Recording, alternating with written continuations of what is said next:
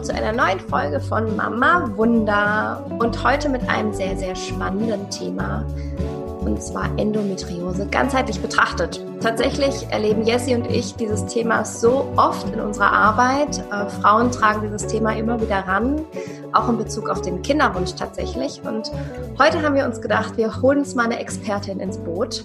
Eine Frau, die seit zehn Jahren mit Endometriose herum doktort, sage ich es jetzt mal liebevoll.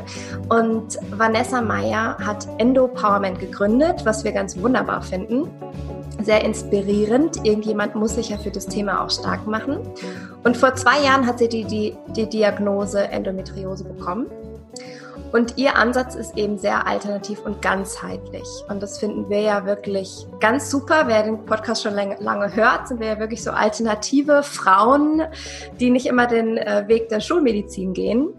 Und wir sind jetzt einfach ganz gespannt, Vanessa, was du uns heute beibringst was wir heute von dir lernen können und dass wir auch das Thema Endometriose ein bisschen entschärfen können, ein bisschen leichter machen können und den Frauen vielleicht auch einen Weg aufzeigen können, wie sie die Endometriose aus einem anderen Blickwinkel betrachten können. Schön, dass du da bist. Vielen Dank, dass ich da sein darf. Ich habe mich wirklich sehr gefreut über die Einladung. Und ja, ich freue mich, gemeinsam mit euch darüber zu reden. Ähm, ja, weil Kinderwunsch eben durch die Endo ein großes Thema ist. Jetzt für mich persönlich aber noch kein Thema, ähm, macht aber den Einblick dann von euch jetzt natürlich umso spannender, da mal die beiden Teile zusammenzubringen. Ja, mega schön. Ähm, ich würde ganz gern dir das Mikro überlassen, dass du dich einfach mal kurz vorstellen kannst. So quasi nochmal kurz, wer bist du, was machst du so und vielleicht auch in ein paar Worten, wie denn so deine Reise, dein Weg mit Endometriose ist und wie das dann schlussendlich kam, dass du jetzt ja dich so stark machst und Endopowerment gegründet hast. Ja, also zu mir, ich bin 28 Jahre alt und ähm, ja, lebe inzwischen wieder beim meinen Eltern. Ähm, das war, denke ich, ein ganz großer, ähm, ein großer Step, eine große Veränderung in, in letzter Zeit. Ich habe zwei Jahre für einen großen Automobilhersteller gearbeitet und ähm, das war auch wirklich die Zeit, wo, wo meine Endo extrem schlimm wurde. Sie hat sich davor schon immer gemeldet, ähm, gerade so in diesen Stressphasen. Also Stress und Fremdbestimmtsein ist, sind meine zwei großen Endo-Trigger. Und ähm, ich habe da einfach zwei Jahre erlebt, in denen ich extrem fremdgesteuert war. Und ähm, das hat das Ganze auf den Höhepunkt äh, gebracht. Somit habe ich jetzt dann die Entscheidung getroffen, dass ich ähm, raus aus dem Angestelltenverhältnis möchte und wirklich in Richtung Selbstständigkeit gehen. Ich habe den Blog gegründet, also Endo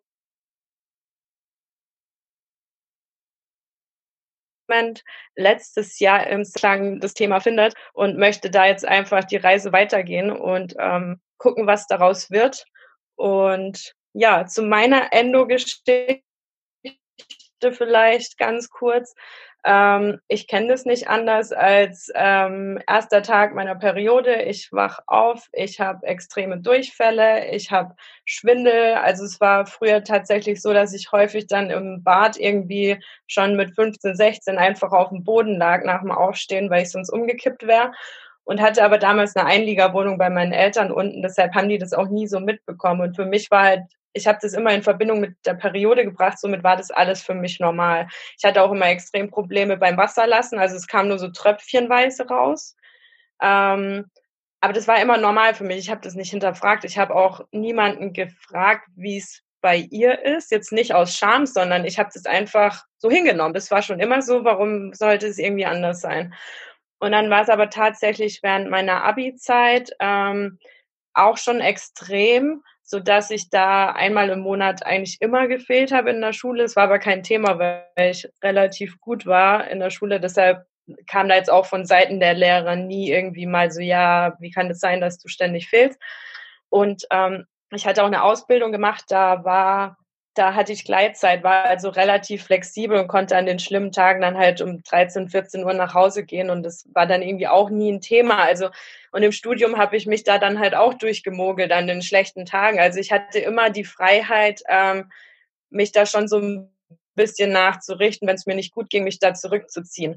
Und es war halt ab dem Moment, wo ich dann in diesem Großkonzern angefangen habe, halt nicht mehr gegeben. Also da waren halt lange Arbeitstage normal, dann teilweise wurden konnte ich meine, mein Mittagessen nicht so einrichten, wie ich das gebraucht hätte. Toilette gehen war halt auch immer ein Riesenthema, äh, während, also während meiner Periode dann. Und das, ja, dieses ganze unflexible Sein hat das Ganze ja so extrem getriggert, dass die Schmerzen irgendwann an, an so einem Punkt waren, wo es einfach nicht mehr ertragbar war. Also ähm, man kann sich das nicht vorstellen, wie schmerzhaft es ist, wenn man es nicht selber erlebt hat. Und ähm, da habe ich dann eben wieder angefangen zu recherchieren. Und jetzt rückblickend hatte schon mal eine Frauenärztin vor sieben Jahren Verdacht auf Endometriose geäußert. Und ähm, ich war dann auch damals in Würzburg in einer Frauenklinik, aber das war so ein bisschen Frankensteins Klinik. Also der Arzt war gruselig, die Klinik war gruselig und ich hatte die Voruntersuchung zur Bauchspiegelung und ich war dort mit meinem Papa und ich habe dann gesagt, so du, wir gehen jetzt, es wird ab jetzt besser. Und dann wurde es auch irgendwie ein bisschen besser. Also es war echt so, als hätte ich diesen Schockmoment dieser Gruselklinik gebraucht, damit es dann wieder sich beruhigt. Und ähm, ja, habe dann wieder selber angefangen zu recherchieren, bin dann auf die Endo gekommen, habe von Martina Liel äh, das Buch nicht ohne meine Wärmflasche gelesen und also das war wirklich krass. Ich war im Urlaub am Strand, habe dieses Buch gelesen und ich habe mich noch nie so verstanden gefühlt. Also es war das ja, das war so ein krasser Schlüsselmoment einfach. Und ähm, daraufhin habe ich dann einen Termin in einem Endometriosezentrum ausgemacht in Tübingen und war da dann zur Endometriose-Sprechstunde und da war der Verdacht dann schon verhärtet. Genau. Hätte dann im November, also im Juli hatte ich den Termin, im November hätte ich meine Bauchspiegelung eigentlich gehabt und bin dann einen Tag vorher zur Voruntersuchung gegangen es war eine andere Ärztin als bei der Sprechstunde und die hat dann einen Ultraschall hinten am Rücken gemacht und dann wurde sie auf einmal ganz, ganz komisch und davor hat sie so ein bisschen rum, äh, also ja, halt so ein bisschen Spaß gemacht und auf einmal wurde sie halt extrem ernst und dann habe ich schon gemerkt, so, okay, irgendwas ist komisch. Dann hat sie gemeint, hat man keinen Ultraschall von ihrer Niere das letzte Mal, von ihren Nieren das letzte Mal gemacht. Und ich so, nee, es ist das erste Mal, dass ich ein Ultraschallgerät am Rücken habe, also würde ich mich dran erinnern. Und dann hat sie gemeint, ja, ist komisch. Also sie vermutet, das sind Zysten, aber das muss jetzt nichts Schlimmes sein. Wir müssen jetzt aber trotzdem nochmal abklären, ob man dann morgen die Bauchspiegelung machen kann. Es wurde dann am Ende alles abgeblasen. Ich bin einen Tag drauf in die Urologie und die haben mir dann eben gesagt, ja, Nierenbeckenstau vierten Grades, ähm, sei aber normal. Also ist normaler Nierenbeckenabgang. Und dann ist so, also ich bin jetzt kein Arzt, aber ich habe sehr viel dazu gelesen. Ich bin mit akutem Verdacht auf Endometriose bei euch und Sie wollen mir erzählen, ich habe mit äh, 27 einen Nierenbeckenabgang. Ist ein bisschen komisch. Ja, nee, nee, also sie hat jetzt auch nochmal mit ihrem Oberarzt geredet. Ähm, und äh, das ist normal, wir machen die Niere, dann macht man halt einfach raus.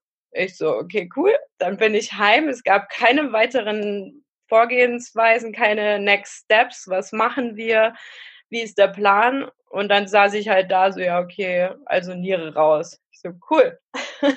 und dann bin ich durch Zufall ähm, über eine Arbeitskollegin ähm, auf Dr. Renner gekommen. Das ist ein äh, Arzt in Böblingen, der leitet dort die äh, Frauenklinik. Und äh, die Kollegin hat selber auch Endometriose. Und da habe ich dann sehr, sehr schnell einen Termin bekommen, der ist aus allen Wolken gefallen. Also ich hatte dann Gott sei Dank zwei Wochen später den Termin und der, der ist vom Glauben abgefallen, hat gemeint, ah, und die haben sie jetzt heimgeschickt, ohne irgendwas zu unternehmen. Ich so, ja. Dann hat er direkt äh, in der Urologie angerufen und hat mich dann, er wollte mich eigentlich noch für denselben Tag ankündigen, dass man mir eine äh, Harnleiterschiene legt, dass eben äh, diese Nierenflüssigkeit, die gestaute, abfließen kann. Und ähm, ja, habe das dann einen Tag später gemacht, dass meine Mama dazukommen konnte. Und das mit der Harnleiterschiene hat leider nicht geklappt. Es wurde dann Nierenkatheter. Damit bin ich dann ein halbes Jahr rumgelaufen in der Hoffnung, dass die Niere sich erholt, äh, was aber halt leider nicht geklappt hat. Und dann kam jetzt vor ziemlich genau einem Jahr, am 6.6. letztes Jahr raus. Und ja, das ist mal so meine Story. Ähm, und was ich daraus gelernt habe, ist, ähm, es, es hat mich so viel stärker gemacht. Ich denke, wenn man mal an so einem Tiefpunkt war, ist es auch in, in, in dieser Zeit sehr viel privat irgendwie einen Bach runtergegangen. Und ähm, da wirklich mal so von Grund auf das neu aufzubauen, hat mir schon sehr, sehr viel Kraft gegeben. Ja. Und dann hast du dich entschieden, das gebe ich jetzt weiter ich wollte dann erstmal, nachdem die Niere rauskam, wollte ich erstmal eine Zeit lang nichts mehr davon wissen, beziehungsweise ab dem Moment, wo ich den Nierenkatheter hatte, ging es mir dann auch irgendwie besser. Ich, ich denke, die Diagnose hat schon viel geholfen, so dass mal endlich das greifbar wurde, dass ich mal wusste, womit ich es jetzt zu tun habe. Und dann habe ich mich anfangs noch viel darüber informiert und dann war aber echt so eine Phase, wo ich einfach nichts mehr davon hören und sehen wollte. So, okay, habe ich, aber muss weitergehen. Ich musste in der Zeit auch einfach funktionieren für die Arbeit und ähm, habe dann aber im September oder gemerkt, so okay, ich kann dem Thema wieder Raum geben und ich habe das jetzt für mich geklärt, weil ich dann wirklich ab also im November habe ich die Diagnose bekommen und ab Dezember war ich dann eigentlich ab da relativ schmerzfrei. Ich hatte da am 18.12. nochmal ganz, ganz extreme Schmerzen, wo ich dann auch wirklich im Krankenhaus war und mir eine Schmerzinfusion habe geben lassen, weil gar nichts mehr ging. Und ab da wurde es besser. Ähm, und als ich dann gemerkt habe, so okay, ich habe das jetzt scheinbar ganz gut in den Griff für mich bekommen, ab da wollte ich dann halt aufklären und helfen, dass andere Mädels das auch für sich in, in den Griff bekommen aber auch echt immer mit der Angst, dass wenn ich das Thema wieder zulasse, dass es mich wieder einholt, was es bis heute Gott sei Dank nicht hat. Ja. So spannend. Vielen, vielen Dank fürs ehrliche Mitnehmen und Teilen deiner oh, Reise, Leidensgeschichte kann man es ja eigentlich auch nennen, ne? Ja. Mhm. Total spannend. Ähm, die Ärzte, die Gynäkologen, die werfen ja schnell mal mit Diagnosen um sich. Ähm, oft auch mal so nebenbei und sehr leichtfertig, ähm, was ich da an Stories von Freundinnen, Bekannten, Freunden von Freunden, äh, Erfahrungsberichten von Frauen, die uns äh, schreiben, mitbekommen, ist das erste Mal so schnell sagen, ja, ähm, ach, das sieht nach Endometriose aus, kann sein, dass es mit dem Kinderkriegen schwierig wird. Mhm. Und ich krieg dann immer wirklich so einen Hals und werde so wütend und so sauer, weil ich weiß nicht, ob vielleicht die Schulmediziner irgendwie abgestumpft sind und da vielleicht nicht mehr ganz darüber nachdenken, was das mit der Psyche, was das äh, mit dem Emotionalkörper quasi mit den Frauen macht, frage ich mich manchmal schade, ähm, dass da so leichtfertig mit so Diagnosen um sich geworfen wird. Und ganz oft ist es so, dass die Frauen dann gar nicht so richtig wissen, ja, was ist denn jetzt überhaupt Endometriose und was bedeutet das jetzt? Und ist das jetzt wirklich so schlimm oder ist es nicht so schlimm? Und ähm, dann fangen die meisten Frauen ja an zu googeln und dann gibt's Horrorgeschichten und so weiter. Und ähm, ich wäre ganz dankbar, wenn du vielleicht das Krankheitsbild der Endometriose mal kurz erklären könntest. Einfach, dass wir mal so, ein, so einen Blick dafür haben, was ist Endometriose eigentlich wirklich? Ähm, vielleicht auch die unterschiedlichen Stadien, wie wild ist es eigentlich und ähm, was man nach Schulmedizin dann da macht. Weil ich, ja. was ich weiß, ist einfach rausschneiden oder OP oder oder. Äh, das ist ja immer sehr drastisch.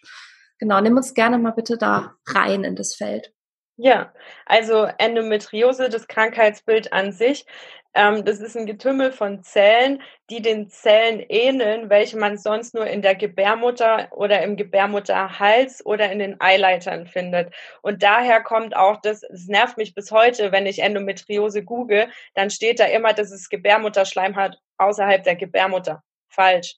Diese Zellen ähneln den in der Gebärmutterschleimhaut, ist aber nie, nie identisch. Also, und das macht's ja auch so, so rätselhaft, diese Krankheit, ähm, warum die eben auch beispielsweise bei Kindern und Männern vorkommt. also das ist ja keine reine Frauenkrankheit. Das wurde schon bei Kindern und auch Männern und ich meine nicht Transmännern ähm, auch schon gefunden. Krass, das habe ich noch nie gehört. Das ist ja mega spannend. Wir ja. haben hier ganz verdutzte Gesichter. Ja. ich bin übrigens auch da. Hallo.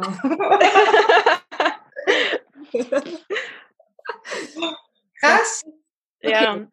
Also das ist eben auch, es ist auch so schwierig, da, also ich möchte auch gar nicht sagen, woher sie kommt oder ähm, welche Theorie ich jetzt vertrete, weil es gibt so viele. Es war eine Zeit lang die, die Sprache ja von der retrograden Menstruation, also quasi, dass das Blut statt nach außen nach innen läuft, was dann auch diese Schokoladenzysten erklärt. Also Endometriose ist einfach, ähm, ja, eigentlich wie ein Tumor der genauso aggressiv oder sogar aggressiver in Organe hineinwachsen kann, was man jetzt auch an meinem Beispiel gesehen hat, dass mein kompletter Harnleiter eben dicht war.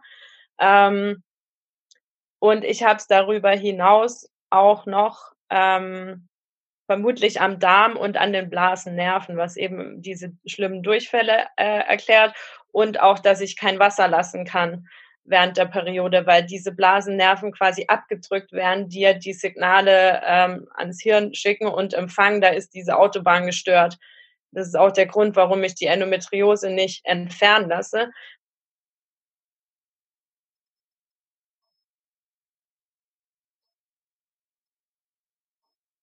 Hallo, Vanessa. Ähm, so schwer, ja. Oh nein. Hört ihr mich wieder? Ja, jetzt war der Ton weg.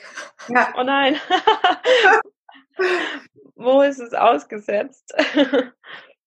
dass du gesagt hast, dass das ein Grund ist, warum du die ähm, Endometriose nicht entfernen lassen willst.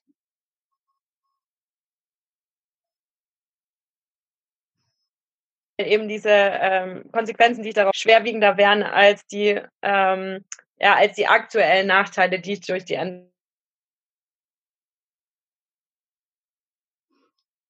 Also ich hätte mit ziemlich hoher Wahrscheinlichkeit jemand sagen kann, ob man den wieder irgendwann mal zurücklegen kann. Und ähm, diese Blasennerven, wenn die einmal verletzt werden, dann hast du ein permanentes Problem beim Wasserlassen und ich müsste das immer mechanisch quasi entleeren. Deshalb habe ich mich dazu entschieden, gemeinsam mit meinem Gynäkologen, dass wir die drin lassen. Ähm, genau, aber es ist halt wirklich ähm, ja so ein Zellgetümmel, das eben wachsen kann wie ein Tumor. Und es gibt jetzt verschiedene Stadien. Es gibt eben diese tief infiltrierende Endometriose, die dann eben auch in Organe reinwächst. Aber selbst ein kleiner Endometrioseherd, also Stecknadel groß an der falschen Stelle, kann schon enorme Schmerzen verursachen. Deshalb ähm, finde ich es auch so schwierig zu sagen, ja, ich habe so viel Endometriose, ich bin so schwer betroffen oder ich habe nur ein bisschen. Äh, eigentlich sollte es mir besser gehen. Es hat nichts es sagt nichts darüber aus, wie schwerwiegend der Befund ist, was, was es eben auch für viele Betroffene so schwierig macht, zum Beispiel einen GDB zu beantragen, weil sie vielleicht nur kleine, ähm, ja, nur, nur kleine Tumore haben, aber trotzdem enorme Schmerzen. Und ähm, ja, das ist auch das Problem, dass Endometriose ja ähm, als, als gutartige Erkrankung gilt was Unterschied ja zu einem zu Krebs eben ist. Ähm, und da kämpfen auch viele dafür, dass dieses gutartig wegkommt, weil es einfach ein Problem ist, bei Krankenkassen entsprechende Maßnahmen dann ähm, anerkannt zu bekommen, weil es ja gut ist. Aber wie kann halt sowas Böses eigentlich gut sein? Also das ist auch ein, ein Riesenthema. Und dann gerade eben auch bei Kinderwunsch, ähm, ich meine, es kostet ja auch ähm, da dann halt das entsprechende Maßnahmen von der Krankenkasse übernommen werden. Deshalb wird dafür gekämpft, dass es nichts Gutartiges ist. Hm. Ja, vielen Dank für deine Arbeit, dass du dich dafür so stark machst. Ähm, ich habe, ich muss sagen, ich habe die Hälfte von dem nicht gewusst, was du uns hier gerade erzählt hast. Okay. Einfach nicht gewusst, ne? Ja. Ähm, einerseits ja gut, dass wir so da nicht äh, darüber Bescheid wissen, weil das bedeutet, dass wir gesund sind, also dass da einfach kein Problem ist, aber andererseits ist da einfach viel, viel, viel zu wenig Aufklärung. Und ähm, ja, und trotzdem ist es so, dass diese Diagnose oft gestellt wird und eigentlich hat die Frau einfach nichts. Ne? Das ist ja auch sehr wichtig, hier ähm, da wieder die Schärfe rauszunehmen. Ja. Ja, und, und auch wenn die Frau was hat, finde ich es trotzdem so wichtig. Also ich erinnere mich daran, wir waren ja letztes Jahr auch in der Kinderwunschklinik und bei mir wurde halt ähm, ja auch die Bauchspiegelung dann, das war ja die erste Untersuchung, wurde halt auch ähm, Endometriose Stadium 1 festgestellt. Und dann wurde einfach geschlussfolgert, dass ich ja irgendwie Ende 30 bin und jetzt mhm. Endometriose habe, wo eventuell ein Eileiter nicht ganz funktioniert. Und das bedeutet im Umkehrschluss, es geht nur noch die künstliche Befruchtung. Und das ist genau das, was du vorhin gesagt hast, Anna, dass es so gefährlich ist, weil wäre ich dann nicht schon da, schon so gefestigt gewesen und mich da selbst mit auseinandergesetzt hätte, erstens, und da kommst du bestimmt gleich auch noch drauf zu sprechen, Vanessa, was bedeutet vielleicht auch Endometriose im spirituellen, mentalen Sinne, was können wir da vielleicht auch tun? Und ich auch immer, immer wieder mich mit meinem Körper verbunden habe und meinen Körper gefragt hat, was brauchst du und so weiter. Ähm, habe ich dann eine ganz andere Möglichkeit mittlerweile mit umzugehen. Aber das ist so gefährlich, wenn, wenn wir da hingehen und die Ärzte sagen, so, bam, du hast jetzt Endometriose, keine Ahnung wie und jetzt, jetzt hast du keine Chancen mehr. Oder grundsätzlich jetzt auch nicht nur im Kinderwunsch, sondern ähm, ja, bei, bei allem irgendwie zu sagen, du hast jetzt Endometriose, das ist jetzt einfach so, da musst du irgendwie mit leben, aber eigentlich ist es ja auch gar nicht so schlimm. Du hast irgendwie nur ein bisschen PMS oder was auch immer da so ge gesagt wird. Ne? Also da so wichtig, und das hast du vorhin ja auch gesagt, ähm, dir wieder zu erlauben, dich mit deinem Körper zu verbinden und dich zu fragen und da reinzufühlen, was ist da, was brauche ich da irgendwie und dir dann vielleicht auch Unterstützung zu holen von von Frauen wie Vanessa, die da halt irgendwie schon, schon viel länger unterwegs sind und da auch schon irgendwie ähm, anders rausgelernt haben. Ja, total.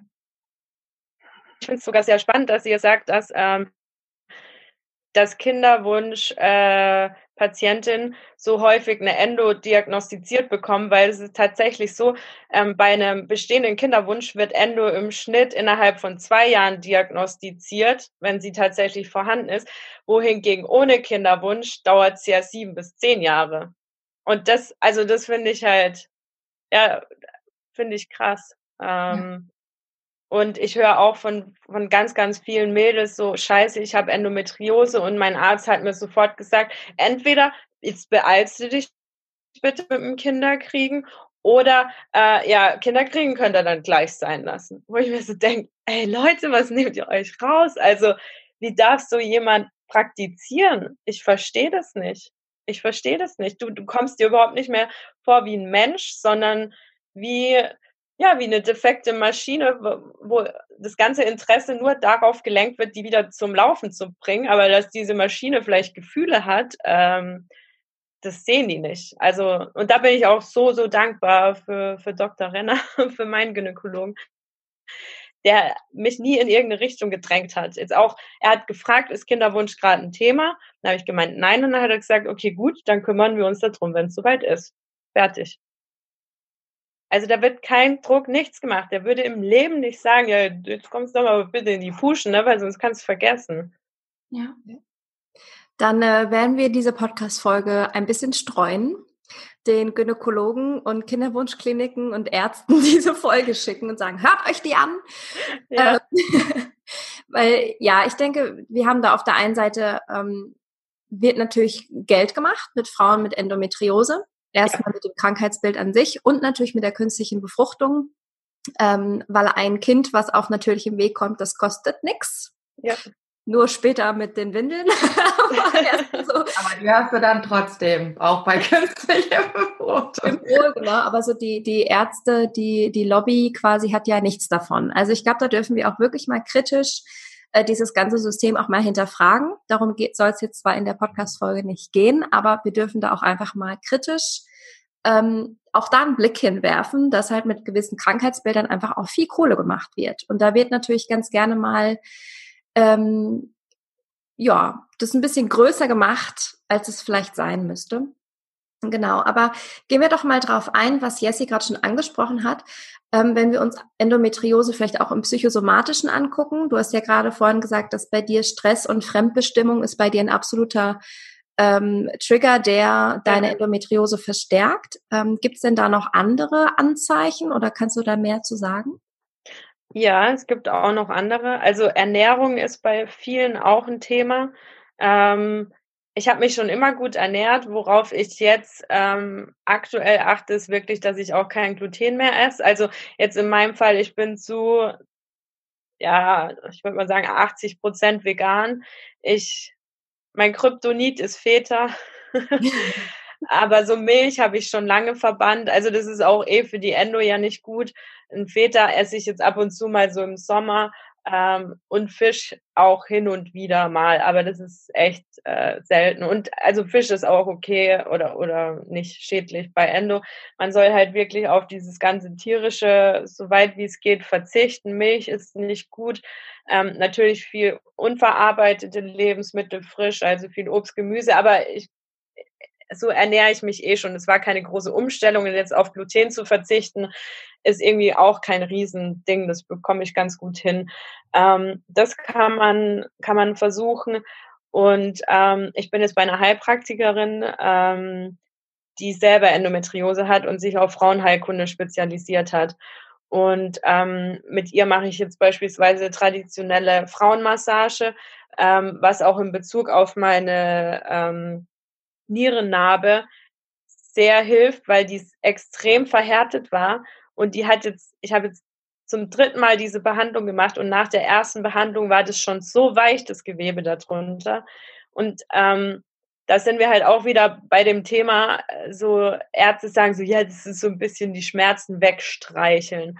Ja, aber es hilft halt einfach. Und diese Narbe, die, die eine, die ist so wulstig und sieht so nicht gut aus und seitdem sie das macht, fängt es an zu heilen. Also, und man bildet sich das ja nicht ein. Also ich sehe es ja, dass es besser wird. Ich sehe, dass die langsam von rot äh, hin zu weiß geht und dass es was hilft. Und ähm, ja, ich denke, dass unser Körper das uns auch schon ganz viel dankt, wenn man ihm einfach mal wieder Beachtung schenkt. Also das ist die Erfahrung, die ich gerade mache. Osteopathie hatte ich einmal gemacht, nee, zweimal. Das fand ich auch ein krasses Erlebnis, als sie das dann am Kopf gemacht hat. Ich habe echt gemerkt, es war so gefühlt, als würden so, so Pfeile zwischen meinen Ohren hin und her schießen. Also ich habe richtig gemerkt, so wie sich da, wie sich da was tut. Und ähm, man muss aber offen dafür sein, sich darauf einzulassen.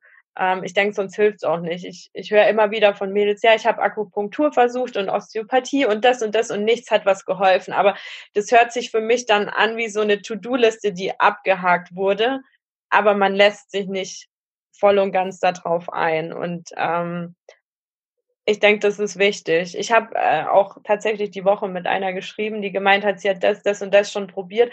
Sie hat Verdacht auf Endometriose, auch Familienaufstellung und solche Sachen. Ähm, und es hilft alles nicht. Sie hat aber noch nicht die offizielle Diagnose. Dann habe ich gemeint, wahrscheinlich schießt du halt einfach äh, auf irgendwas in einem schwarzen Raum. Du brauchst erstmal deine Diagnose. Vorher kann auch keine Heilung stattfinden. Und ich denke, das hat sie jetzt auch so ein bisschen zum Umdenken gebracht, wo sie gemeint hat, ja, stimmt, weil du weißt ja gar nicht, wofür du das machst. Also vielleicht ist es auch nicht die Endo, vielleicht ist es ja auch was anderes. Und du solltest halt wissen, was der Auslöser ist. Und dann kann die Heilung auch, auch stattfinden. So spannend, ne? Und bei mir, das ver verbindet sich halt die ganze Zeit irgendwas, auch als du von der Frauenmassage erzählt hast. Ich erinnere mich noch vor, ich weiß nicht, zwei Jahren, drei Jahren oder so, war ich mal bei einer Heilpraktikerin und habe die Fruchtbarkeitsmassage da machen lassen. Es geht ja auch darum, wie alles im Bereich der, also von außen, im Bereich der Gebärmutter. Googelt es gerne, wenn ihr da mehr zu ähm, äh, erfahren wollt. Fruchtbarkeitsmassage nach, keine Ahnung, fällt mir jetzt auch gerade nicht ein, ist egal. Auf jeden Fall geht es darum, wirklich die, die Aufmerksamkeit mal wieder auf den Bereich der Gebärmutter und all die, auf den Schoßraum zu lenken und deinem Körper was Gutes zu tun, dich zu entspannen. Und das ist ja genau das, was das auch bewirkt, ähm, wenn wir uns eine Frauenmassage gönnen oder was auch immer, ne? Wo wir aussteigen aus dem Kopf. Und auch das ist alles nicht schulmedizinisch zu erklären. Das ist auch gut. Weil im Grunde genommen diese Sachen, wo du auch gerade sagst, wenn wir da noch viel im Kopf sind und wir wollen das ausprobieren und das und das und das, ja auch ganz oft auf der Kinderwunschreise so, dass wir aber die erstmal wieder zu uns zurückkommen dürfen und uns fragen können, was hilft uns und auch bei jedem Ding wieder zu gucken, ist das jetzt was, was gut für mich ist? Und, und wie kann ich meinem Körper erlauben, das auch zu empfangen? Und nicht ja. immer nur im Kopf zu sein und das alles zu machen, sondern das wirklich reinzulassen. Absolut. Also so, ich denke ich denk auch, es ist einfach so, die Endometriose war für, oder ist nach wie vor äh, eine Reise zu mir selber. Und ähm, ja, also meditieren hilft mir extrem. Ich habe mit Meditieren angefangen. Mittlerweile mache ich mehr Yoga, möchte aber auch wieder hinkommen zum Meditieren. Nur ich bin gerade noch dabei, mir jetzt durch den Umzug zu meinen Eltern wieder so meine Routinen neu aufzubauen, weil neues Umfeld und ähm, jetzt möchte ich erstmal die, die ich gerade habe, etablieren und sobald das gefestigt ist, kann ich dann wieder was Altes, Neues mit reinnehmen. Ähm, ja, aber ich denke, das, das haben wir einfach verlernt oder noch schlimmer, wir haben es nie gelernt, ähm, uns auf unseren Körper zu besinnen. Und das ist auch dieses ganze Thema so zyklisches Leben. Die, die, die Periode wird so verteufelt von klein auf. Wenn du das noch nicht mal hast, du weißt nicht mal, wie es ist, aber du weißt schon, ich will das unter keinen Umständen haben, weil es wird scheiße sein. Und ähm, da einfach mal von wegzukommen. Ich merke auch, wie ich im, im Zyklus mein Zyklus ist absolut durcheinander. Da arbeite ich eben auch gerade mit meiner Heilpraktikerin dran, weil das das reinste Chaos ist. Aber ich merke schon, wie ich so ähm, Energiephasen habe, wo ich ganz, ganz viel Energie habe und dann habe ich wieder überhaupt keine Energie und dann ist es aber auch okay, weil ich gerade den Freiraum habe, dann auch einfach mal weniger oder eben nichts zu tun. Und das funktioniert aber sonst nicht. Ich meine, warum nehmen wir die Pille, dass wir halt funktionieren und unseren Beitrag leisten in der Gesellschaft und da wollte ich einfach von wegkommen und davon habe ich mich jetzt frei gemacht und das erfordert aber ja erfordert aber Mut und ähm, ist eine harte Entscheidung, die mir aber auf lange Sicht das Leben leichter machen wird. Vor allen Dingen weg von der Fremdbestimmung ne? und dem Stress, das, was du vorhin gesagt hast, was auch einfach mit ein Auslöser sein kann, ähm, das da dich dafür zu entscheiden, deinen Weg zu gehen. Und ich erinnere mich noch, als ich mit, mit einer Klientin gearbeitet habe und wir wirklich mal geguckt haben, was vielleicht der, der spirituelle ähm, Sinn, ist das falsche Wort, aber was steht dahinter, der Endometriose? Und äh, da kam direkt irgendwie so dich, also das Gegenteil von Freiheit, das quasi in dir gefangen zu sein. Ja. Und das, was, was, was dich auch daraus befreien kann, ähm, auf jeden Fall auf mentaler Ebene, ist mal zu gucken, was ist denn deine Freiheit? Wie kannst du dich befreien aus all den Zwängen, die du bisher gelebt hast oder in die du bisher dich mal reinmanövriert hast und was kannst du machen, um das auszuweiten und quasi genau die Aufgabe hier zu leben, für die du hier bist und nicht das Leben nach den Erwartungen von anderen zu leben, sondern deins. Und das ja. fand ich mega spannend. Also das fand ich wirklich mega spannend. Auch als ich ihr das vorgelesen habe, sind ihr so viele Lichter aufgegangen. Ich dachte, krass, das stimmt. Das ja. stimmt. Das ist jetzt nicht das Einfachste, alles zu verändern, aber allein schon dieses Bewusstsein dafür zu bekommen, finde ich gerade mega kraftvoll, wenn ich so davon rede, weil das ist ja oft so, wenn wir das hören und vielleicht kannst du es bestätigen, dass wir wie erstmal uns in so einem scheiße, das passiert mir Ding und ich kann da nichts gegen machen befinden. Und in dem Moment, wo wir erkennen, da steckt vielleicht auch ein Sinn oder ein Grund dahinter, gehen wir wieder in die Verantwortung. Und das ist so kraftvoll, das kann so viel verändern. Verantwortung finde ich so wichtig und es gibt, also Endometriose ist eine der Krankheiten, wo du die Verantwortung nicht an irgendwelche Autoritäten in Form von Ärzten abgeben kannst. Es ist deine Verantwortung. Du bist der Mensch, der am meisten Interesse daran hat, wieder gesund zu werden, sonst niemand anderes. Und man geht halt mit dem Mindset zum Arzt, ich bin krank, mach mich gesund. Not gonna happen. Ist nicht so. Mach dich selber zum Projektmanager deiner Gesundheit. Also schau, dass du das für dich in den Griff bekommst. Und ich habe auch sehr schnell gesagt, so die Endo, die ist nicht meine Feindin. Die ist einfach eine sau unbequeme Freundin, die einfach mit Schmerzen da drauf deutet, wo ich keinen Bock habe hinzugucken. Und sie zwingt mich jetzt dazu. Weil es können Freunde, Familie noch so viel an mich ranlabern. Ich mach's nicht. Ich muss es durch Schmerz einfach zu spüren bekommen. Und dann fange ich an, nach mir zu gucken. Und das habe ich in den letzten zwei Jahren gelernt ähm, einfach mal wieder auf mich selber Acht zu geben, weil ich das so, so lange vernachlässigt habe. Und ich finde es als Frau auch wirklich ein Thema. Man möchte unabhängig sein und selbstständig. Und dann studierst du, dann, dann gehst du in diesen Großkonzern. Und wenn ich, ich habe mich viele Jahre einfach selbst verleugnet, weil ich bin schon auch gern die Mutti, die für andere kocht oder ähm, Lunch zubereitet. Und ich habe das ganz, ganz lang nicht zugelassen, weil da einfach Karriere war. Und ich will aber beides und es geht auch beides. Es ist ein schwieriger Spagat, aber ich denke, man kriegt es hin. Man darf aber einfach nicht seine Weiblichkeit verleugnen, indem man zu sehr in diese andere Energie, äh, in diese männliche Welt reinschwingt. Und da habe ich mir wirklich lange was vorgemacht. Und das bin ich aber nicht. Und so will ich auch nicht sein. Ähm, ja. Amen. Anna und ich lachen, grinsen und nicken hier nur die ganze Zeit. Danke für dieses Plädoyer. Ja, bitte, äh, danke. Auf jeden Fall, das sehe ich absolut ganz genau gleich so wie du oder wir. Ja. Ähm, würdest du sagen, es gibt so eine bestimmte Art von Frau oder auch Mensch, wir haben ja jetzt gelernt, das äh, betrifft nicht nur Frauen, ähm, der irgendwie anfälliger ist für dieses Krankheitsbild? Also gefühlt sind es, glaube ich, das ist aber jetzt nur mal so ein Eindruck, sind es schon Mädels, die sehr viel in so Gedankenschleifen hängen über sich.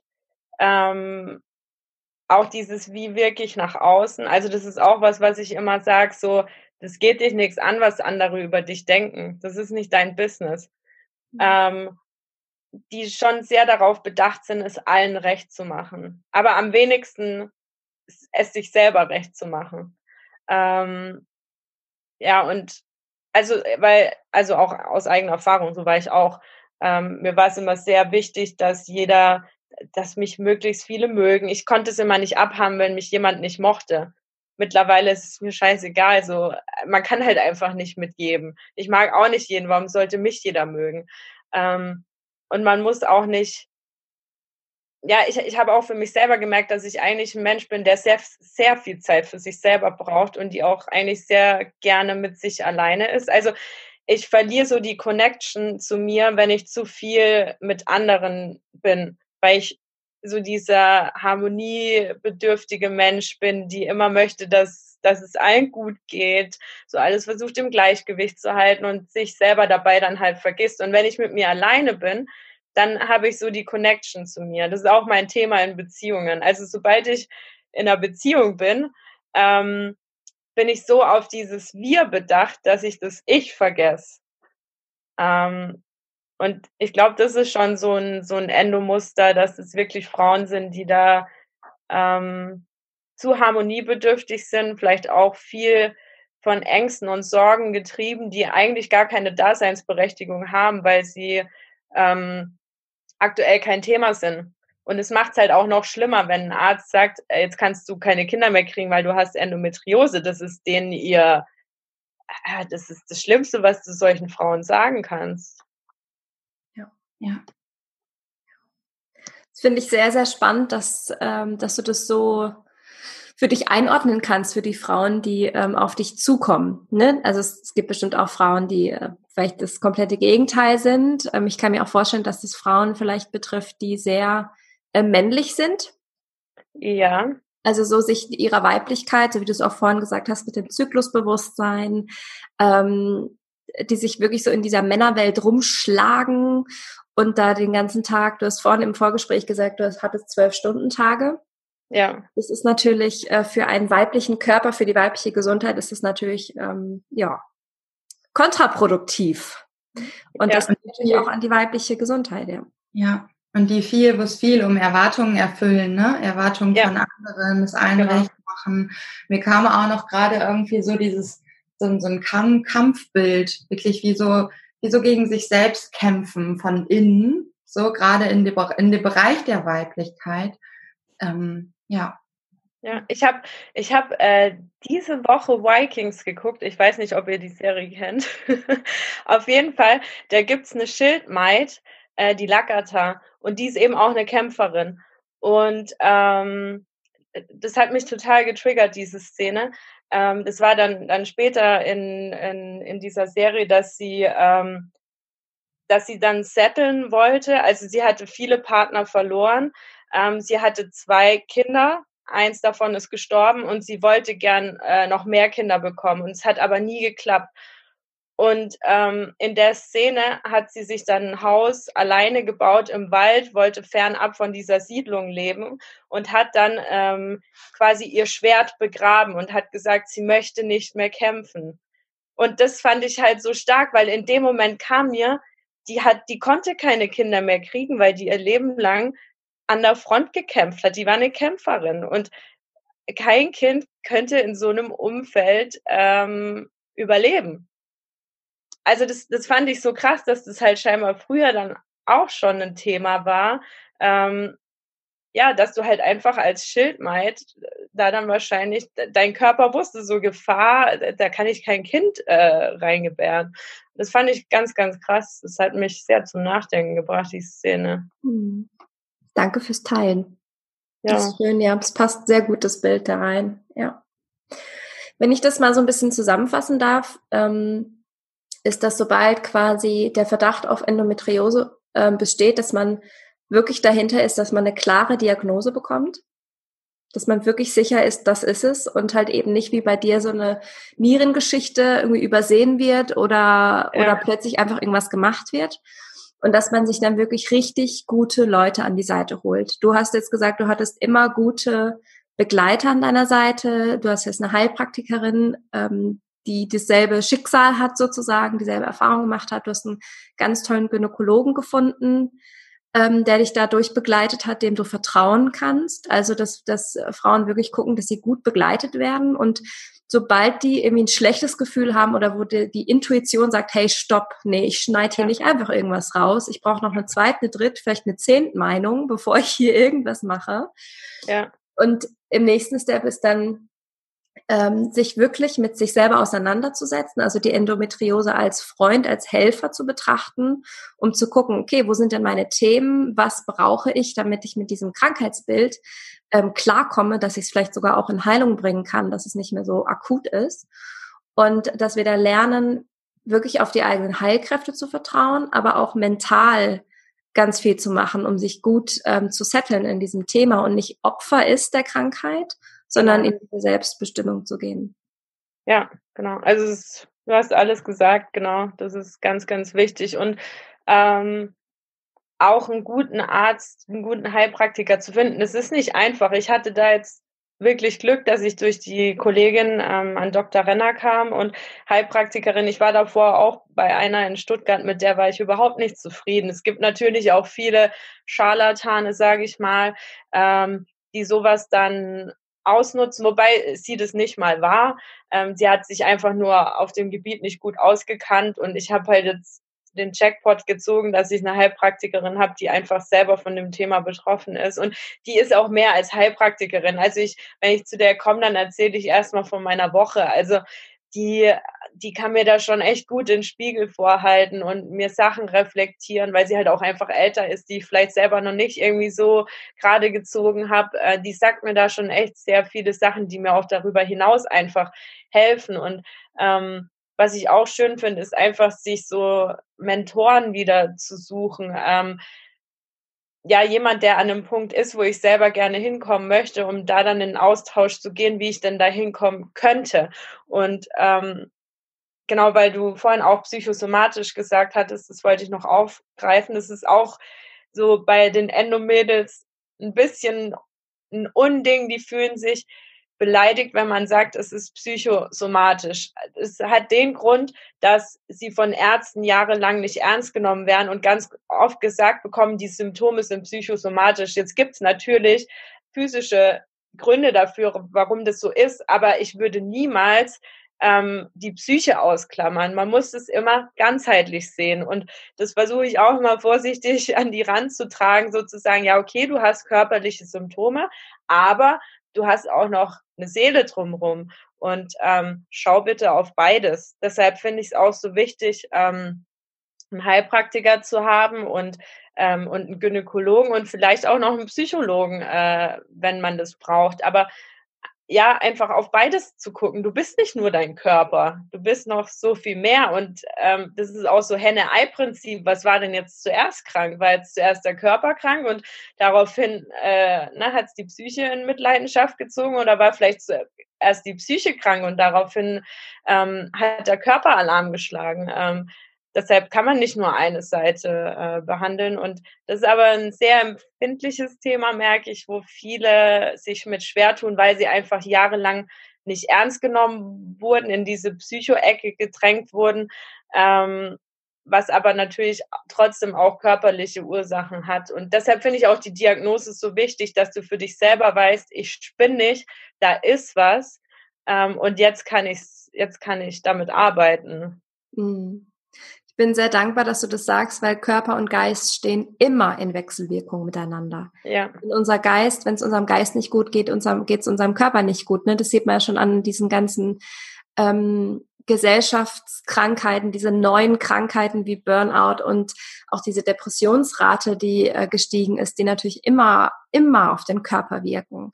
Wenn ich ja. gestresst bin, dann wirkt sich das auf meinen ganzen Körper aus. Ich habe einen höheren, also mein Herz rast, ich bin ein bisschen äh, dann, dann fühle ich mich unwohl in meinem Körper, ich fange an, irgendwie emotional zu essen und was weiß ich, was da nicht alles dazu kommt. Und ja. Geist und Körper stehen immer in Wechselwirkung. Deswegen bin ich sehr dankbar, dass du das gerade nochmal angesprochen hast für alle, die gerade zuhören und genau damit ein Thema haben. Ähm, geht da wirklich mit dem Herzen rein, lasst euch von eurer ja von eurer Endo-Freundin äh, wirklich mal im Herzen berühren und fragt die mal, ey, warum bist du eigentlich in meinem Leben?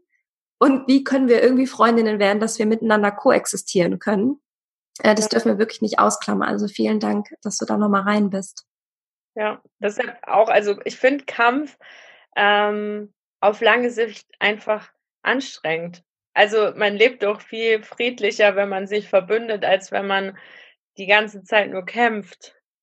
Also so habe ich dann irgendwann für mich auch äh, gerade gezogen, dass ich gesagt habe, so ja, okay, das und klar, es wird immer wieder so Konfrontationen geben, die irgendwie unbequem sind, aber ähm, an sich bin ich jetzt seit ähm, über eineinhalb Jahren schmerzfrei. Ich hatte vier Rückfälle und ich war, ich kann jeden dieser vier Rückfälle einer Ursache zuordnen. Und ich weiß, wie ich es in Zukunft vermeiden kann. Und ähm, aber ansonsten lebe ich ganz gut damit. Also ähm, ja, ich möchte nicht damit sagen, dass es weg ist. Ich habe schon noch während der Periode ähm, auch mal Schmerz, wobei ich jetzt sagen muss, die letzten zwei, die waren erstaunlich schwach auch. also ist ja auch so ein Endosymptom, dass man eine sehr starke Periode hat. Die war sehr schwach. Ich habe nichts davon gemerkt. Ich hatte überhaupt gar keine Schmerzen. Ähm, also es lässt sich auf jeden Fall auch mit Endometriose gut leben und ähm, ich denke, wenn man das Thema in, in, den Griff bekommt, dann, dann kriegt man auch noch ganz viele andere Themen mit in den Griff, die, ja, denen man schon längst mal hätte Aufmerksamkeit schenken sollen. Ja, ja, definitiv. Ähm, ich finde es mega. Jetzt, du wolltest, glaube ich, immer mal was sagen, ne? So Mikrofon mal an, mal aus. Okay. Ähm. Macht das schon. Ja. Du hast jetzt gerade schon gesagt, du hattest in den letzten anderthalb Jahren vier Rückfälle und du wusstest genau, welche Ursache und was du machen kannst, damit es nicht wiederkommt. So, jetzt sind bestimmt unsere Zuhörerinnen neugierig. Okay, was macht die eigentlich und äh, was kann ich tun? Vielleicht hast du ja mal so ein paar, weiß nicht, drei, vier, fünf, wie auch immer, gerade was dir so einfällt, ein paar richtig tolle Tipps, wo die Frauen einfach direkt umsetzen können. Das ist so, das ist tatsächlich schwierig, weil bei mir ähm, also wenn ich diese Akutschmerzen habe, dann hilft bei mir nichts außer Wärme und Schmerztabletten. Also ich kann jetzt nicht sagen, nimm CBD-Öl und dann, dann, dann geht's dir super. Das habe ich leider nicht. Aber ähm, ich habe jetzt mal drei Sachen aufgeschrieben, die man, ja, die man so Step by Step einfach vielleicht umsetzen kann. Und zwar ist es der erste, deine Krankheit, deine Verantwortung. Also es wird dich niemand retten kommen. Also diesen Zahn kann ich euch ziehen. Da kommt kein Ritter auf weißem Ross mit weißem Mantel und Stethoskop um den Hals, der euch retten wird. Also geht einen individuellen Weg und es bedeutet zwar auch immer mehr Eigenverantwortung, weil die wesentlichen Entscheidungen über das eigene Leben dann eben nicht mehr bei dieser Autoritätsperson, sondern bei dir selber liegt, aber das ermöglicht dir ja auch Gestaltungsfreiraum. Und ähm, ja, das ist ein ganz, ganz wichtiger Tipp, so da wirklich in die Eigenverantwortung äh, reinzukommen. Und ähm, ich finde, es macht es auch im Nachhinein einfacher, wenn was schief gelaufen ist, weil dann kannst du dich, wenn die, wenn das nicht du entschieden hast, sondern jemand anderes, dann fühlst du dich in dem Moment, wo es schief gelaufen ist, wieder so fremdbestimmt und du kannst dich dann jahrelang darüber aufregen, dass diese Person eine falsche Entscheidung getroffen hat. Und so packe ich mich an der eigenen Nase und dann kriege ich das Thema auch leichter ähm, beiseite gelegt. Dann ist es einfach so, dann habe ich falsch entschieden.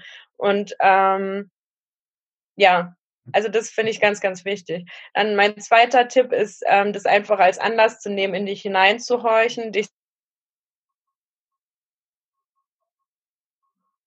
reflektieren und äh, herauszufinden, wo die ein Trigger war bei mir beispielsweise auch, der immer wieder Stress erzeugt hat, und zwar emotionalen Stress war eine Beziehung, die mir überhaupt nicht gut hat. Ich, also es war eine toxische Beziehung und ich habe dann irgendwann gesagt, so will ich nicht mehr. Das war eine harte Entscheidung. Das ist hart, wenn sich zwei Personen lieben und sie es trotzdem nicht zusammen auf die Kette bekommen und sich nicht gut tun. Ähm, aber man muss da irgendwann ja eine Konsequenz für sich selber dann auch einfach äh, ziehen und treffen und es dann auch durchziehen, damit es einem langfristig einfach besser geht. Ähm, das hat mich nämlich zweimal sehr getriggert. Und ähm, man sollte niemals aufhören, sich und seine Schmerzen ernst zu nehmen, weil niemand anderes kann das nachfühlen. Und wenn du mit dem Verdacht auf Endometriose zu einem Arzt gehst und der nimmt dich nicht ernst, dann geh zu einem anderen und geh so lange bis, also zu einem Arzt, bis er dich ernst nimmt. Weil es geht leider nicht ohne Ärzte. Also ähm, wir reden zwar häufig nicht so gut über die, aber ähm, sie sind schon auch ein wichtiger Teil davon. Aber es ist halt wichtig, einen, einen guten Arzt äh, zu haben, weil ich auch langsam das Gefühl habe, dass mit Bauchspiegelung lässt sich eben auch Geld verdienen. Also da wird dann vielleicht auch mal gerne Bauchspiegelung gemacht, weil es ist ja nur ein minimaler Eingriff. Aber also meine Niere kam auch über ähm, einen minimalen Eingriff raus, aber bis ich da wieder auf den Beinen war, das hätte ich niemals für möglich gehalten, dass es mich so rauswedelt. Und wenn ich da manche höre, die einmal im Jahr eine Bauchspiegelung haben, ey, da brauchst du ja schon vier Monate, bis du wieder halbwegs in deiner alten Form bist, auch mal diese ganzen ähm, Antibiotika und den ganzen Scheiß, den du da noch mit oben drauf bekommst. Also da, das, da arbeitet dein Körper ja eine, eine ganze Weile dran. Ähm, ja, das sind so die drei Tipps. Also deine Krankheit, deine Verantwortung, ähm, in sich selber hineinhorchen, die Trigger eben ausmachen und halt sich selber und die Schmerzen ernst nehmen und halt auch mal zu gucken, so, wo kommen denn die Schmerzen her? So, was für eine Ursache hat das? Mhm. Das heißt, du behandelst deine Schmerzen quasi dann tatsächlich mit Schmerzmitteln? In, also in dem Moment, wo sie akut sind, ja. Aber also wie gesagt, es war jetzt in den letzten eineinhalb Jahren viermal der Fall. Mhm. Ähm, wenn man jetzt auf einem Schmerzlevel ist, wo man tägliche Schmerzen hat, dann kannst du dir nicht jeden Tag äh, Ibuprofen reinhauen. Das funktioniert nicht. Ähm, da denke ich, macht dann schon auch eine Schmerztherapie einfach mal Sinn ähm, damit der Körper mal davon runterkommt. Also weil irgendwann sendet der ja, das ist ja dann dieses chronische, der sendet irgendwann nur noch Schmerz, weil ja, ähm, weil der Schmerz nie abklingen darf. Und somit wird es einfach als Dauersignal gesendet und ist dann quasi gestört, diese, diese Autobahn. Ähm, und um das einfach mal zu unterbrechen, kann dann schon auch meine Schmerztherapie Sinn machen. Ob dann ob eine OP, also mir hat jetzt letztens äh, oder die Woche, glaube ich, sogar auch eine geschrieben, die hat gemeint, ihre Operation ist ein Monat her, ihre Endometriose ähm, OP, wo alles entfernt wurde und sie hat jetzt schon wieder so starke Schmerzen. Und das ist eben auch das Problem, es wächst halt häufig so schnell wieder nach. Und man muss ganz individuell gucken, ob das jetzt Sinn macht, das wegzuschneiden oder ob es nicht sogar besser ist, man lässt es vielleicht einfach drin und macht erstmal eine Schmerztherapie. Mhm. Und räumt auf. Mhm. Ja. Kennst du noch andere, vielleicht von anderen Frauen, äh, mit denen du so im Kontakt bist, wie sie alternativ äh, mit ihren Schmerzen umgehen? Ich weiß zum Beispiel eben, CBD-Öl soll wohl ganz toll sein für viele. Ja. Hast du da vielleicht noch so ein paar Tipps, dass die Frauen vielleicht irgendwo anfangen können, wie du sagst ja Wärmflasche und vielleicht CBD-Öl, whatever? Also CBD-Öl ähm, soll gut sein. Ich habe es für mich ehrlich gesagt noch nicht so entdeckt. Ähm, was ich aber nicht, nicht schlecht reden möchte. Ähm, also mir hilft Yoga extrem, weil du da auch das Atmen richtig lernst und auch wirklich lernst, in den Schmerz hineinzuatmen. Weil bei mir war das immer so, wenn die Schmerzen so akut waren, ich hatte dann immer so diese, diese flache Atmung wie so eine, ich habe es immer aufgeschrieben wie eine Kuh. Ähm, und da wirklich lernen, reinzuatmen. Und ich finde, das lernst du tatsächlich beim Yoga gut, weil du ja gewisse Übungen machst, wo du dann schon auch kurzatmig bist ähm, und aber dann in dieser Figur das einfach hältst und da dann tief reinatmest. Und ich merke das jetzt auch, wenn ich in Stresssituationen bin, dass ich dann anfange, auf meine Atmung zu achten und dann auch ein paar Mal einfach ganz tief einatme. Und ich finde, also ich lerne nirgends so eine Connection zu meinem Körper wie beim Yoga. Ähm, kommt auch immer so ein bisschen auf den Lehrer, denke ich, äh, an.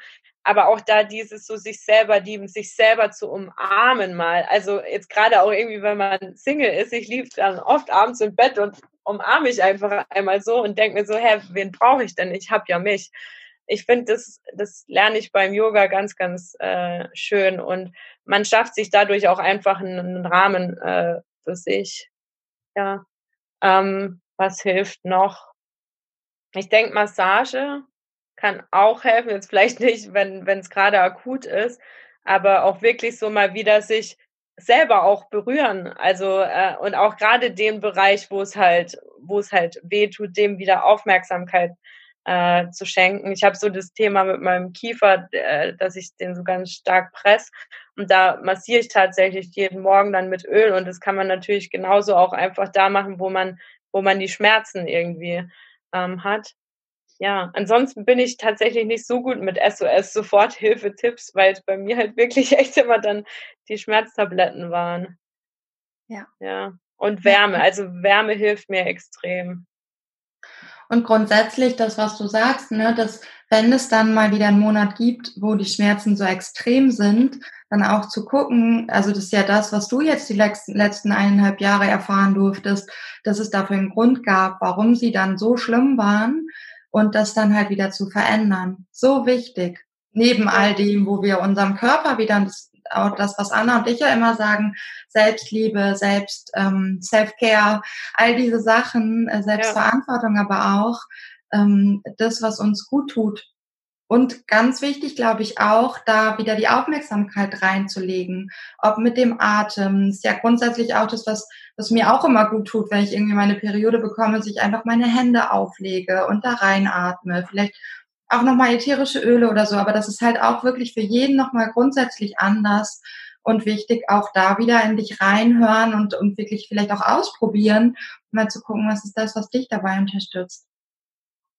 Ja, also, und das ist auch, dass mir hilft, dieses Präventive es erst gar nicht so weit kommen zu lassen, viel mehr, als wenn es dann schon eskaliert ist. Da, ähm, also wenn diese Schmerzen so stark sind, da mache ich nichts anderes, außer den ganzen Tag im Bett zu liegen und zu versuchen, irgendwie den Tag zu überstehen. Also das, das ist schwierig zu beschreiben, wenn man es selber nie erlebt hat. Und die Zeit, die geht sogar relativ schnell in diesen, an diesen Tagen rum, weil du so damit beschäftigt bist zu existieren, weil es so anstrengend ist. Natürlich schläft man dann auch viel, sobald das Schmerzmittel greift, aber da kann ich gar nicht viel machen. Also da ähm, da funktioniert dann gar nichts mehr. Da liege ich dann einfach nur da und bete, dass die Zeit irgendwie rumgeht und es morgen halt besser ist. Deshalb bin ich halt eher so der Fan von dem Präventiven und ähm, in diesen Notsituationen greife ich dann halt tatsächlich zum Schmerzmittel. So gut, dass es die gibt, ne? Ja, ja, das stimmt. und vor allem, Paul, ich finde es einfach, einfach so bezeichnend, dass du hier einfach sitzt und sagen kannst, ich hatte die letzten anderthalb Jahre kaum bis gar keine Schmerzen, außer die vier Rückfälle, was ja im, auf die letzten zehn Jahre gesehen ja Peanuts sind. Damit kann man wahrscheinlich dann ganz gut umgehen und wahrscheinlich kamen die dann für dich eben als Alarmsignal, weil du wieder irgendwie von deinem Weg abgekommen bist, dich selbst nicht ganz ernst genommen hast, wie auch immer. Ja. Also großartig und ich glaube, das darf auch ganz vielen Frauen jetzt einfach Mut machen und bestärken und ich glaube, dass man bei dir auf deinem Profil auf deiner Website ähm, bestimmt auch nochmal viel, viel mehr lernen kann, was wir jetzt vielleicht hier gar nicht so ähm, aufgreifen konnten oder nicht aufgegriffen haben. Also wer da noch tiefer reingehen will, kann bei Vanessa Meyer, wir packen alles in die Show Notes. Endopowerment findet man, Vanessa, kann man da sicher auch mal reinstöbern. Ja, sehr gerne. Jessie, wollen wir noch einen Bogen schließen für die Kinderwunschfrauen? Oder hast du noch eine Frage an Vanessa, die jetzt irgendwie noch brennt? Wollen wir einen Bogen, Bogen schlagen? Ja. Ähm, Vanessa hat sich ganz klar positioniert, dass sie zu dem Kinderwunschthema nicht so viel zu, zu sagen hat, weil sie da einfach keine Erfahrung hat. Und das finde ich auch sehr, sehr schön und gut. Ähm, ich selber habe auch keine persönlichen Erfahrungen. Aber ich kenne eine Frau, die kenne ich sogar sehr gut. Die hat, äh, ihre Mutter hatte schon Endometriose und sie hat es so ganz nett von ihrer Mutter übernommen. Und ihre Ärzte haben gesagt, oh je, sie haben ja auch Endometriose, da wird es mit dem Kinderkriegen ja nicht klappen. Da wurde jetzt die gute Frau, wenn sie hier zuhört, muss sie wahrscheinlich lachen, weil sie weiß wahrscheinlich, dass wir sie meinen. Ähm, und da wurde die spontan schwanger mit ihrer Tochter. Die ist jetzt mittlerweile vier Jahre alt, kerngesund, alles gut. Ja. Also ich will ich vielleicht dazu sagen, ich kenne oh, ich kenn auch genug Endomädels, die schwanger geworden sind. Also das ist kein, kein Ausschlusskriterium. Und vielleicht das Einzige, was ich zu dem Kinderwunschthema sagen kann, jetzt auf, auf mich persönlich gemünzt, ist, dass ich mir damit jetzt keinen Stress mache. Also ich habe wirklich überlegt, ob ich in eine Kinderwunschklinik gehe und ähm, mich da beraten lasse und pipapo, aber ich denke mir so, ne, das wird schon klappen. Also warum soll es nicht klappen? Okay, die eine Hälfte, die ist vielleicht problematisch, mein linker Eileiter, aber hey, ich habe noch den rechten und ähm, einfach sich das selber den Stress rauszunehmen. Und es hat mich eine Zeit lang, das ist auch noch gar nicht so lange her, drei, vor drei Monaten, hat mich das eine Zeit lang extrem getriggert und ich war so, oh, ich muss da jetzt was unternehmen, ich werde nächstes Jahr 30. Ähm, und was, wenn es dann nicht klappt? Und dann habe ich nichts gemacht. Und dann denke ich mir aber andererseits so, was soll ich denn machen? Soll ich mir jetzt präventiv irgendwelche künstlichen Hormone reinhauen? Also ganz bestimmt nicht. Und wenn ich mir diese crazy Kinderwunschbehandlung angucke, da möchte ich mich nicht freiwillig reinbegeben, als, also wenn ich es noch gar nicht weiß, ob es für mich ein Thema ist, warum sollte ich mich jetzt stressen? Und ähm, da einfach so ein bisschen Urvertrauen vielleicht zu haben und sich dem Thema erst zu stellen, wenn man merkt, so, okay, man kommt da anders nicht weiter. Es bedarf jetzt mehr Aufmerksamkeit, aber bis dahin will ich es einfach flowen lassen und nicht zu einem Thema machen, wenn es noch keins ist. Und grundsätzlich ist ja all das, was du schon machst oder was wir alle machen, ja schon das, was, was was auf die, was wir auf der Reise tun können, um das Baby in unser Leben zu holen. Das bedeutet Stress reduzieren, unser Leben leben, in uns glücklich sein, Selbstliebe, all das, was hier die Themen auch des Podcasts sind irgendwie. Und das ist, glaube ich, auch wieder dieses, wo es so sehr ineinander greift, weil die Endometriose will uns was sagen. Die kommt, weil die eine Botschaft hat. Und das ist ja. auch das gleiche mit dem Kinderwunsch das Kind kommt vielleicht erstmal nicht, weil es eine Botschaft hat oder es kommt sofort, weil es eine Botschaft hat. Egal. Es geht darum, das, das loszulassen, in Anführungsstrichen, ohne, und, und uns um uns zu kümmern. Ja. Das hat tatsächlich auch mal ein Endo-Girl zu mir gesagt, ähm, dass sie also sie würde gerne, aber es klappt eben gerade auch noch nicht. Aber sie hat dieses Urvertrauen und sagt einfach, dann ist mein Körper jetzt noch nicht so weit und ich brauche noch ein bisschen Zeit für mich selber. Und das fand ich so stark. Ähm, und, und wenn dann die Zeit reif ist und wenn es dann passt, dann, dann wird es auch von alleine klappen. Da bin ich überzeugt von. Ja. Und das Wichtigste, und das ist ja auch nochmal das, was Anna gerade sagen wollte, oder auch du, Vanessa, dass, dass das kein Ausschluss ist. Nur weil uns jemand sagt, wir haben Endometriose oder wir spüren das oder wie auch immer, bedeutet das, hat das, muss das überhaupt keine Auswirkungen auf irgendwas haben. Und ganz besonders nicht auf den Kinderwunsch. Ja. Schön. Ah, wie schön. Ja. Oh, danke dir. Jessie, du hast ja, ähm, ich würde es gerne noch kurz aufgreifen, du hast ja gesagt, dass in der Kinderwunschklinik ja auch Endometriose ersten Grades diagnostiziert wurde. Und vor ein paar Tagen hast du zu mir gesagt, ich habe keine Endometriose mehr. Ich habe nicht das weißt Gefühl, du eigentlich. ich habe nicht das Gefühl, äh, dass da doch irgendwas ist. Also ja. das, ist, das ist mein Gefühl dazu. Ich brauche das auch jetzt irgendwie nicht überprüfen lassen oder keine Ahnung. Ähm, ich, das ist mein eigener Glaube ähm, oder meine eigene Erfahrung jetzt gerade. Ich glaube, es darf sich auch alles verändern. Ja. Nur weil vielleicht, sagst du ja selber auch, bei dir waren es halt irgendwann vor einigen Jahren noch viel, noch monatliche so starke Schmerzen, sogar als du noch ähm, viel jünger warst und so. Und das darf sich auch verändern. Das heißt, wir dürfen auch daran glauben, dass es auch wieder gehen darf. Wenn wir uns erlauben, da hinzuschauen und es zu heilen und da die Aufmerksamkeit und all das, was wir gerade besprochen haben. Also ich, ähm, das ist meine Geschichte dazu. Ja. Ja. Ja. Oh, spannend. So spannend.